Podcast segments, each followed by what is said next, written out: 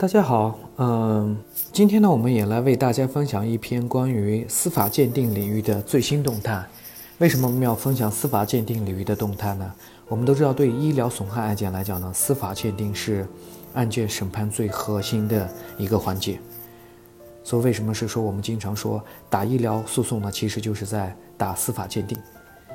那么，今天我们一锤定音就和大家一起来分享一下关于医疗司法鉴定领域的一些事情。最近呢，我们看到了杭州上城区人民法院发布的杭州地区首份医疗纠纷类审理案件情况白皮书。从二零一一年到二零一六年，根据白皮书的数据显示呢，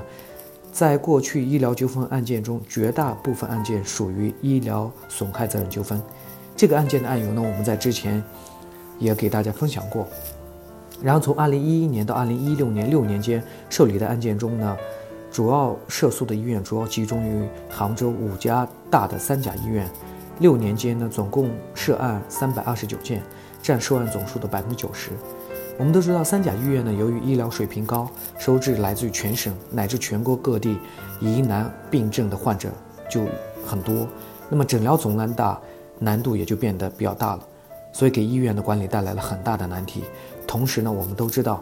当我们诊疗次数呈几何几何数增加的时候，那么我们犯错的几率也是增加了。所以说这个呢是无法避免啊。其实中国呢也慢慢在进入法治社会，我们习大大也经常谈到的要依法治国。这几年呢，大家维权意识也逐渐增强，很多时候很多患者呢也不也是不愿去医院闹的。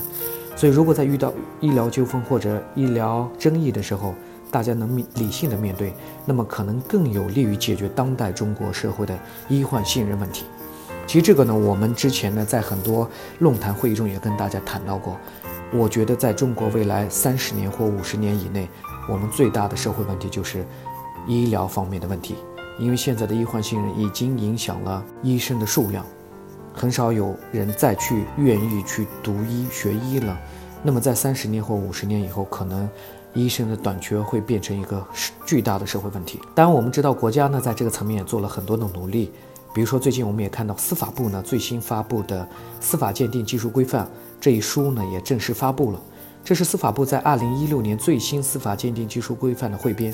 该书呢主要包含了司法鉴定的标准和司法鉴定技术规范两部分。司法鉴定标准部分呢收录了人体损伤程度鉴定标准（二零一三年）。版本和人体损伤致残程度分级，二零一六年两个文件。二零一三年呢，最高人民法院、最高人民检察院、公安部、国家安全部、司法部联合公布并印发了人体损伤程度鉴定标准，统一了全国人身损害领域的鉴定标准。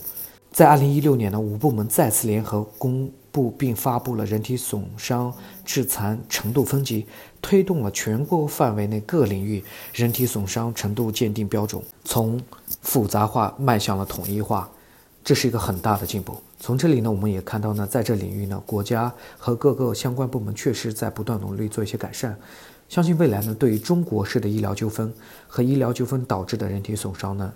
问题的解决都有着巨大的推动作用，对我们医生和患者，甚至对我们整个社会来讲，都是一个很好的利好消息。那么这些呢，就是呃今天一锤定音为大家分享的司法鉴定领域的一些新的动态。